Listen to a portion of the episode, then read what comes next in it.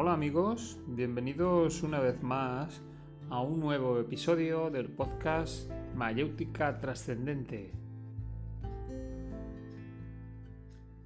En este día de hoy os traemos dentro de las aproximaciones a la mística las pasiones. Una aproximación a las pasiones a cargo de Eric Tolón. Comenzamos. Todas las doctrinas espirituales nos dicen que debemos liberarnos de las pasiones. Las pasiones nos atan a la tierra y debemos aligerarnos de una pesadez que une nuestra alma a la tierra. Nuestro vehículo físico nace del polvo y debe volver al polvo. El alma apasionada, unida a las cosas de la tierra, es arrastrada después de la muerte a una desagregación que sucede casi inmediatamente después de la desagregación del cuerpo. Esta desagregación es comparable a la de una planta privada de agua. El alma psíquica, habiendo tomado el hábito de beber con pasión las cosas de la tierra, se encuentra después de la muerte privada de lo que fue su objeto de alimento psicológico, Todo lo que queda es un residuo psíquico que se manifiesta en forma de alucinaciones cuya intensidad va disminuyendo gradualmente. Así, el hombre apasionado, que muerde con avidez en las cosas de la vida, se cierra por su misma codicia en el círculo de las cosas terrenales y se condena a la segunda muerte, es decir, a la extinción gradual de su psiquismo al final de la vida post-mortem. La lógica implacable de por qué es así se muestra claramente a aquellos que quieren pensar un poco. El cuerpo psíquico del alma que, debido a la pasión, tomó el hábito de alimentarse de cosas terrenales, se ve privado de ellas en el momento de la muerte. A pesar de esta privación, no desaparece como creen los materialistas a causa de su ignorancia. El cuerpo psíquico del alma apasionada sobrevive a la muerte del cuerpo físico, pero solo sobrevive agotando gradualmente las reservas de energía que se habían acumulado en él. Al estar separado de la Tierra por la desencarnación, ya no puede encontrar nada para alimentarse en el nivel psíquico y poco a poco se vuelve anémico.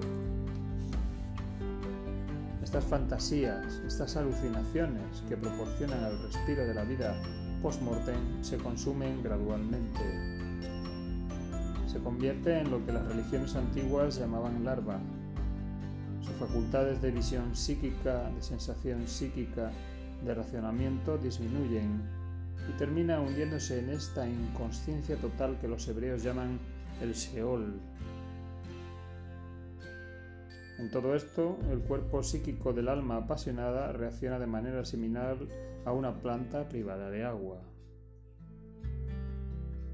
Por lo tanto, se comprende perfectamente que las religiones insistan en la necesidad del desapego. De hecho, no puede haber satisfacción espiritual si no se obtiene una victoria sobre las pasiones.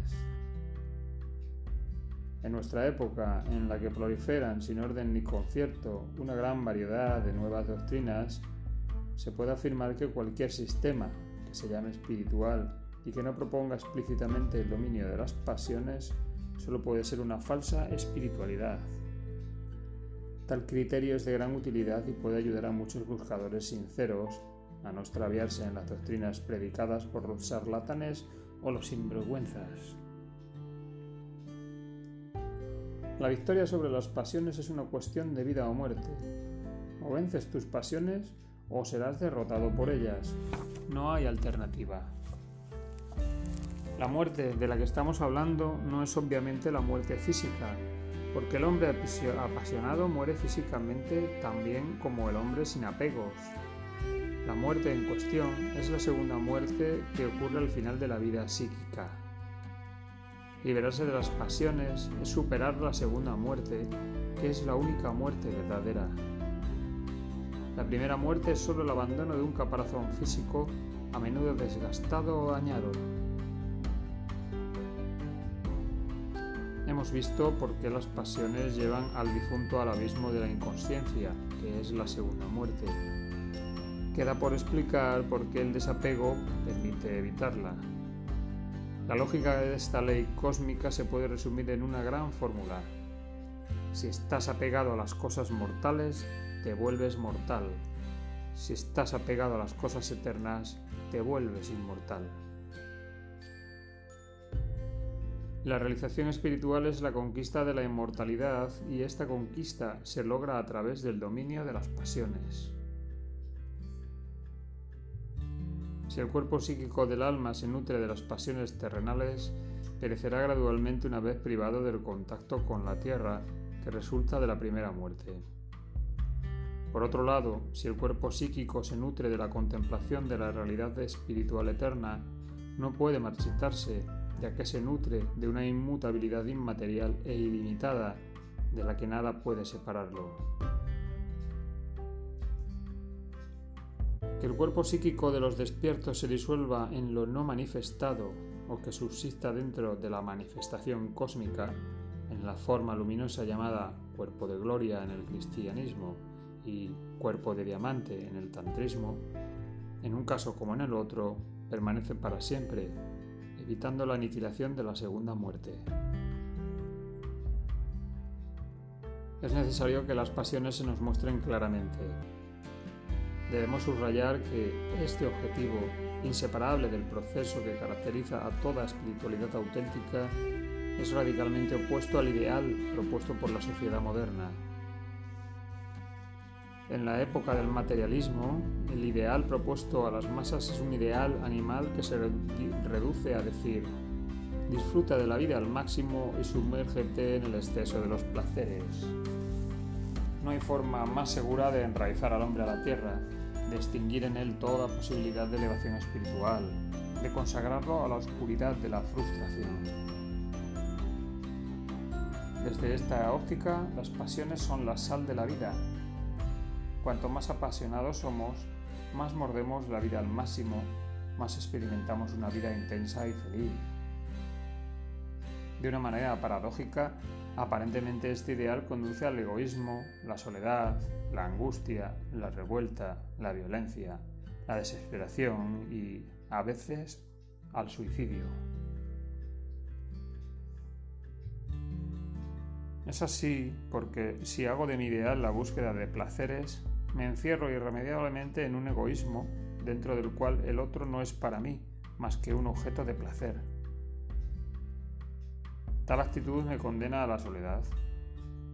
Además, cuanto más intento agarrarme a las cosas buenas de la vida, más infeliz soy, porque en este mundo todo es impermanente. Nuestro sufrimiento es proporcional a nuestros apegos. El desapego es, por lo tanto, la liberación del sufrimiento psicológico.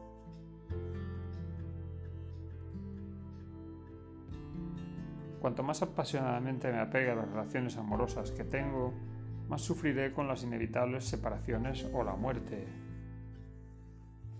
Cuanto más apasionadamente me apegue al trabajo que hago, más experimentaré amargas decepciones en los fracasos inevitables que salpican toda la vida humana. Cuanto más apasionadamente me apegue a las posesiones materiales que me pueden tocar, más temeré con ansiedad el ser privado de ellas más sufriré al ser efectivamente privado de ellas, más tendré que luchar duro para adquirirlas o preservarlas, más envidiaré a aquellos que tienen lo que yo no tengo y más me rebelaré contra la aparente injusticia de la distribución social.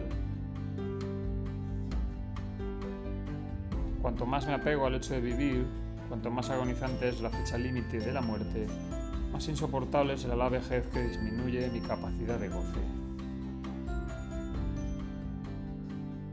Si pensamos en todo esto, nos daremos cuenta de que la pasión no es algo que forma parte del orden de la naturaleza, sino, por el contrario, una inclinación antinatural. Y es así porque las pasiones, en lugar de permitirnos adaptarnos lo más perfectamente posible al mundo exterior, en realidad constituyen resistencia al orden natural de las cosas. Resistencia que nos empuja a tratar absurdamente de vivir contra la corriente, el orden de las cosas es dejarse llevar por el flujo natural de la vida, y eso consiste en aceptar los duelos, las separaciones, las privaciones y los fracasos inevitables que salpican toda la vida.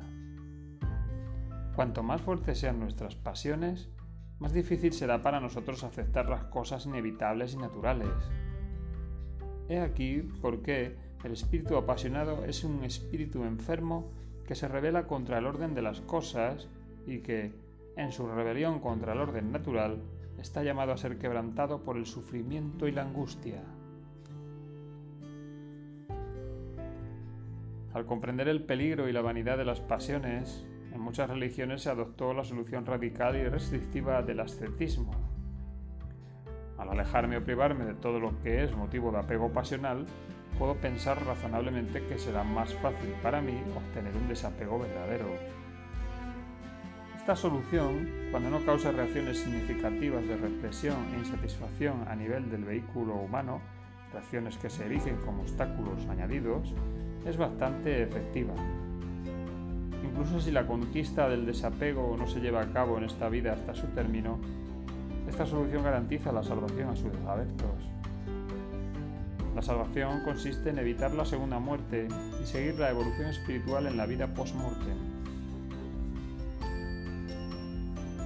Desde una perspectiva espiritual, la vía del ascetismo es por lo tanto perfectamente justificable pero solo en la medida en que corresponde a la especificidad de una vocación y de una predisposición individual. Cuando lo practica una persona que no tiene ni la vocación, ni la predisposición, ni la aspiración que el ascetismo conlleva, los resultados, debidos a las múltiples resistencias y represiones de naturaleza molesta, son a menudo, opuestos a los buscados. Queriendo avanzar, el penitente retrocede. Las vocaciones auténticamente ascéticas son vocaciones excepcionales.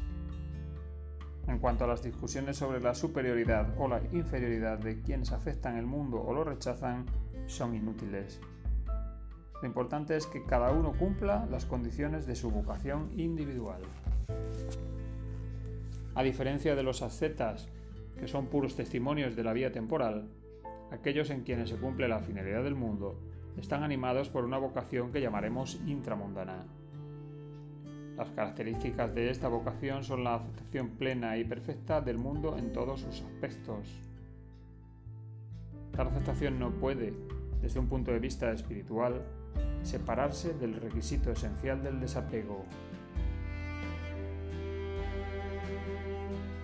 Por lo tanto, se trata de permanecer en el mundo, de tener una vida familiar, profesional, política, cultural y artística normal, y al mismo tiempo trabajar para lograr un perfecto desapego que es la garantía del éxito espiritual. Para aquellos que imaginan que las pasiones son la sal de la vida, este tipo de perspectiva generalmente se entiende mal. Estar desapegados mientras permanecen en el mundo significa para ellos llevar la triste existencia de un profano indiferente a todo, sacrificado e insensible por el sentido del deber. Por lo tanto, me casaré y procrearé hijos por deber, sin realmente amarlos, porque tengo miedo de apegarme a ellos. Voy a vivir una vida profesional sin gusto, por espíritu de sacrificio. Mis actividades sociales o políticas tendrán el mismo motivo. Tal visión es realmente horrible. Es una distorsión grave de lo que realmente es la finalidad de la vida intramundana. Cada vocación se caracteriza por deseos profundos entusiasmo, energía expansiva, impulsos y aspiraciones específicas. De esto no puede escapar la vocación intramundana. En este caso dirán, ¿cómo es compatible el cumplimiento de esta vocación con el requisito del desapego? Para comprender esto necesitamos analizar con más detalle la naturaleza de las pasiones. El artista que completa una obra es impulsado por un profundo deseo. Este deseo constituye, si su vocación es auténtica, una condición existencial. El instrumento humano debe expresarse artísticamente, de lo contrario experimentará una profunda insatisfacción psicológica. El trabajo artístico será una fuente de alegría y satisfacción para él. Todo esto se puede lograr de una manera no pasional. La pasión actuará cuando el artista considere que no puede evitar el practicar su arte en lugar de contentarse con notar con más calma y objetividad que una parte del instrumento humano se sentiría insatisfecho si la práctica del arte estuviera prohibida. El carácter exigente, exigencia aparentemente más fuerte que la voluntad individual, caracteriza el aspecto apasionado de una actividad. Con la demanda pasional aparecen el miedo a la privación y el sufrimiento de la privación. La pasión aparecerá e intervendrá también cuando el placer de realizar obras artísticas se sume al deseo del éxito con el público. Con este deseo y este apego a la carrera artística surgirá la desilusión y el dolor del eventual fracaso. De ello se deduce que la pasión constituye una superestructura inútil, que es causa de apego y de sufrimiento. Contrariamente a lo que cree la opinión popular, el apego pasional del artista hacia su arte no es necesario en absoluto. Lo que determinará la calidad o la falta de calidad de un artista son, por un lado, las predisposiciones o los dones depositados en él por nuestra madre naturaleza, y, por otro lado, la intensidad y la seriedad del trabajo, gracias al cual el artista desarrollará y manifestará lo que hay en él en estado germinal. La actividad artística realizada de manera no apasionada engendrará una profunda alegría que resulta del cumplimiento de una aspiración existencial básica. En ningún caso se tratará de resignarse a realizar una actividad. Tal resignación solo puede generar arte mediocre en el cumplimiento de una vocación existencial. La alegría, el entusiasmo, la energía y la intensidad vibrantes son inseparables. El desapego que acompañará la actividad de este artista se materializará por el hecho de que aceptará de antemano y con serenidad cualquier obstáculo relacionado con el ejercicio de su arte y que, además, estará completamente libre de las mezquinas preocupaciones que suponen el éxito con el público. El practicar su arte lo mejor posible y la búsqueda de innovación y perfección creciente será el propósito que bastará para su felicidad. Si es conocido o desconocido para el público, ya sea aprobado o desaprobado, alabado o criticado, le importará poco, porque su alegría no descansará en el éxito social, sino en la práctica artística misma. Sin embargo, no estará apegado a esta práctica, porque si su ejercicio constituye una aventura maravillosa, está listo en caso de que no de que se le pida practicar su arte para vivir otra aventura existencial.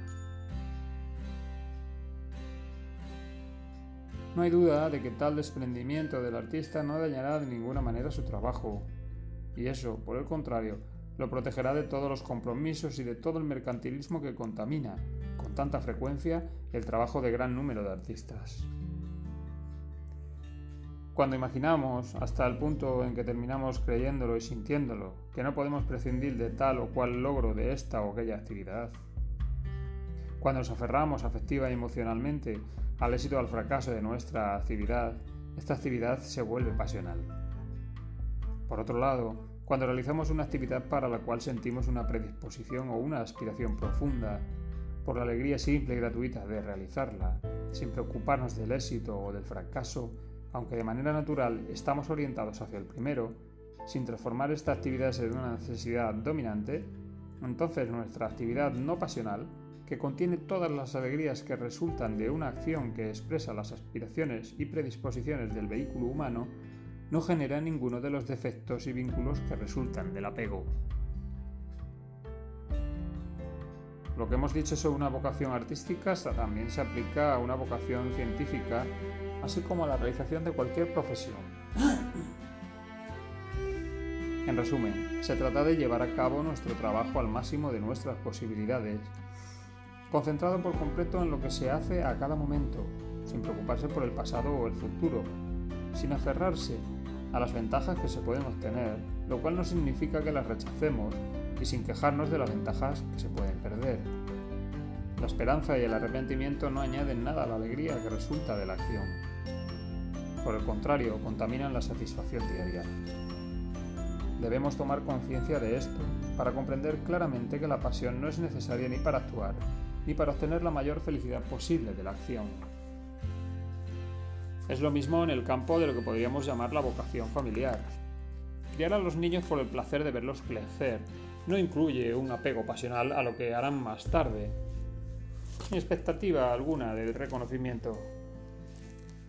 El amor familiar, si bien es general, en general es fuente de pasiones, puede ser cultivado y alimentado de una manera no pasional, como se nos invita a hacer dentro de la espiritualidad intramundana. Para hacer esto no hay que renunciar a nada al nivel de los sentimientos. Amar a los hijos, al cónyuge o a los padres de una manera no pasional no significa amarlos menos. Amarlos de una manera no pasional es simplemente dejar de considerarlos como objetos de placer que nos pertenecen. El amor da, el apego pasional se apropia. He aquí por qué confundir el amor y el apego pasional es, nuestra, es muestra de una singular falta de lucidez. El amor es una fuente de alegría. Que amemos a los vivos o los muertos, a los presentes o los ausentes. El amor vivido es una experiencia interna que ilumina nuestros corazones y no experimenta tristeza. No es el amor el que sufre con la separación, el que se preocupa, el que está celoso o rebelde. Es el apego pasional. Cuando hemos percibido claramente en nuestra experiencia la distinción fundamental que existe entre el amor y el apego pasional, tenemos a nuestra disposición una clave para la vida espiritual. Por lo tanto, sabemos que la pasión es una perversión de los sentimientos, es una perversión que nos esclaviza. El hombre apasionado no domina su vida, él es esclavo de lo que habita en él. La perversión pasional es la fuente de todo sufrimiento sentimental, deposita su fruta envenenada en el amor y destruye su pureza. Todo sufrimiento sentimental se atribuye falsamente al amor, pero en realidad el amor puro, despojado del defecto pasional, no conoce el sufrimiento. Porque cuando amamos podemos amar eternamente, ya sea que quienes amamos estén vivos o muertos, ya sea que su actitud hacia nosotros sea benevolente o maliciosa, siempre podemos amar. Es el apego únicamente el que espera reconocimiento o una actitud específica a cambio. Solo el apego finaliza con la muerte, no el amor. Todas estas lágrimas derramadas por los muertos, por separaciones, por privaciones, no son lágrimas de amor, son lágrimas de pasión. El apego pasional es un deseo de realización o posesión que se aferra con avidez al objeto de nuestro amor, de nuestro placer. El amor es un sentimiento luminoso e indescriptible, pero perfectamente obvio para quienes lo conocen. En nuestra experiencia del momento, este sentimiento existe, no existe o ya no existe. El resto no son más que palabras y literatura. Son totalmente diferentes los momentos de amor y los momentos de apego o de sufrimiento, de angustia o de celos, resultantes del apego. Aprende a percibir cuando el amor está ahí, cuando fluye de ti cálido y brillante. Y aprende a reconocer cuando el pensamiento y la emoción están apegados, se arrepienten, se ponen celosos, sufren, se enojan. Constata que son totalmente diferentes.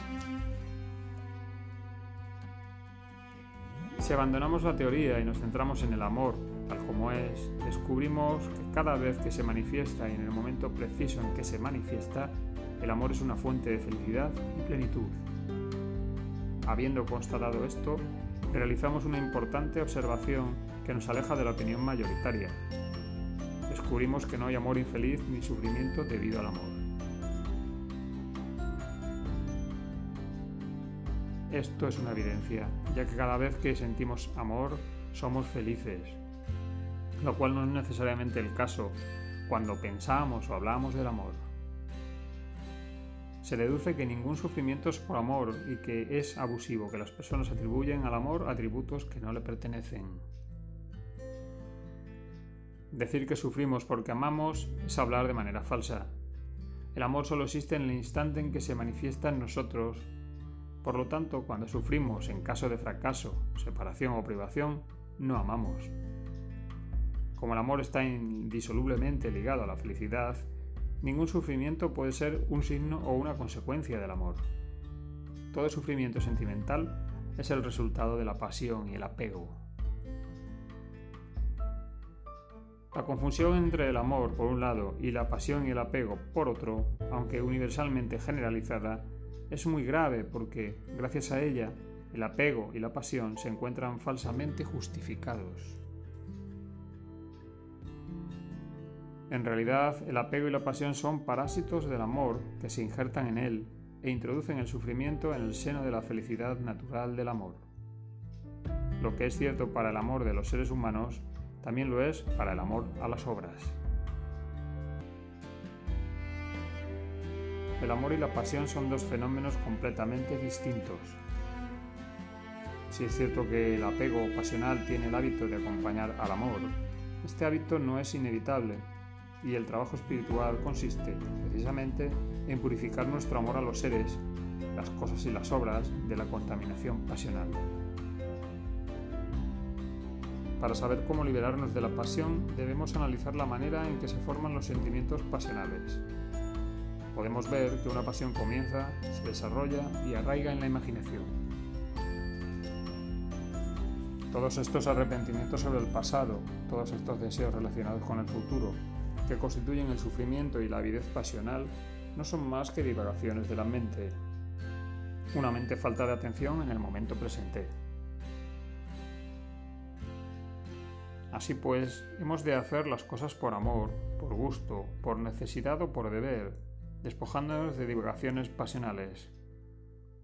Quien observe atentamente su mente verá en qué consiste la deriva imaginaria en la que se basa la pasión cada vez que se encuentre esperando que esto suceda o que no suceda, sabrá, en este instante cultivo un apego pasional.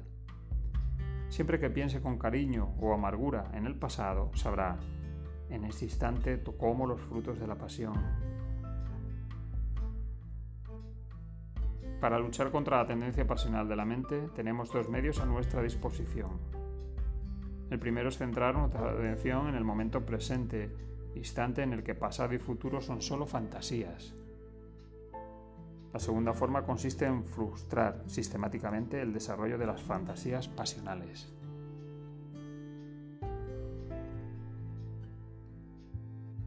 Frustrar la imaginación pasional significa que cuando emprendo un trabajo, imagino el fracaso y lo acepto de antemano.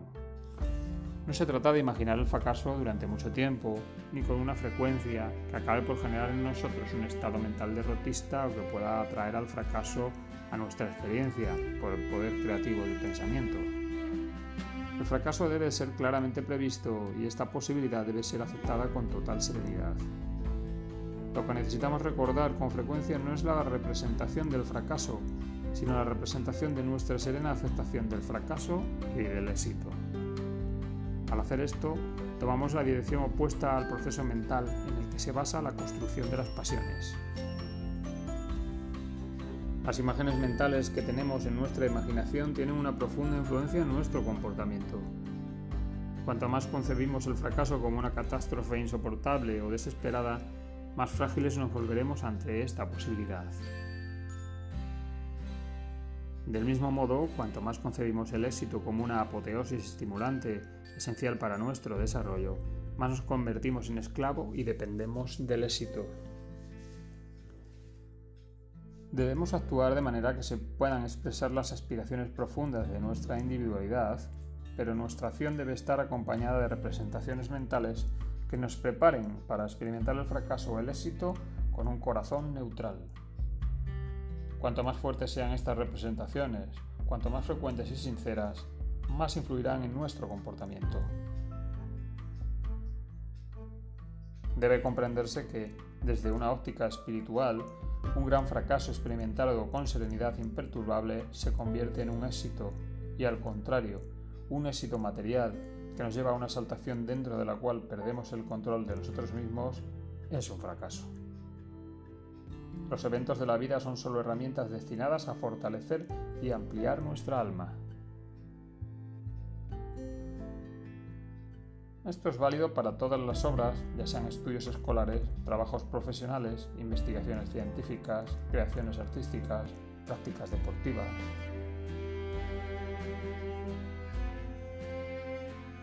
Al adquirir el hábito de aceptar el fracaso de antemano y no emocionarse al tener éxito, gradualmente os volveréis más y más fuertes y sólidos psicológicamente. La vida con sus pruebas y logros fluirá a vuestro alrededor, mientras permanecéis internamente inalterables. Lo que dijimos para las obras es válido para las relaciones humanas. Aceptad de antemano la muerte de vuestros padres, de vuestra esposa o de vuestro esposo, de vuestros hijos y de vuestros amigos. Aceptad de antemano la muerte, la confusión y la separación. No la deseéis, aceptadla. Tened siempre presente la naturaleza fugaz de toda vida, de cualquier relación. Apenas casados, la gente imagina que vivirán juntos durante toda la existencia. Pero ¿qué saben ellos sobre la duración de sus respectivas vidas? ¿Qué saben ellos del destino que tienen reservado? No saben nada de todo esto y, sin embargo, depositan sus sentimientos en imaginarias esperanzas. Además, cuando el destino retira la presencia del ser querido, se derrumban llenos de amargura y tristeza. En esta vida no se adquiere nada.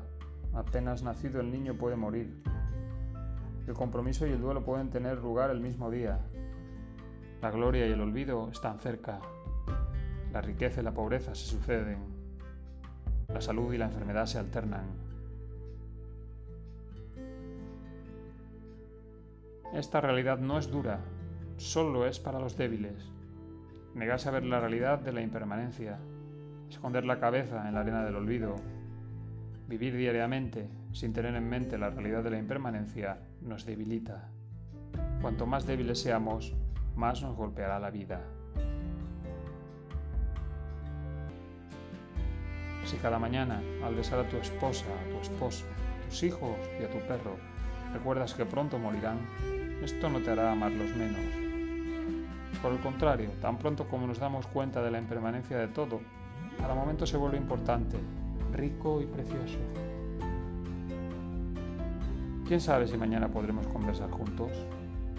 Cuando soy consciente de esto, no hay futuro en el que pueda prometerme ser más amable, más comprensivo y amoroso. Es inmediatamente, es hoy que debo reformar, despertar y mostrar mi ternura a aquellos que amo. al acostumbrarme a la idea de la impermanencia, al dejar de huir de ella, me adapto a la realidad y dejo de ser desgarrado por ella. Si el mundo de las fantasías de góticas no corresponde a la realidad del mundo exterior, el mundo exterior nos lastima.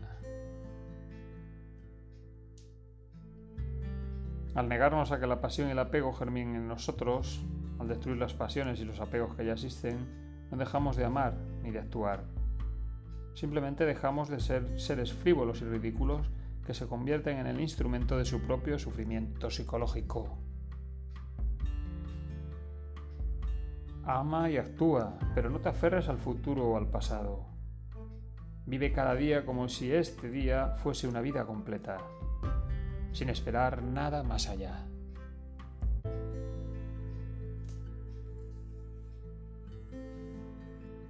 Bien amigos, y hasta aquí este extenso y detallado episodio llamado La aproximación a las pasiones. Un texto interesante para repetir, reescuchar releer y reflexionar sobre él a fondo, ya que a todos nos afecta cómo estamos de apegados o no, cómo somos o no de pasionales. Hasta un próximo episodio. Nos volvemos a escuchar. Gracias.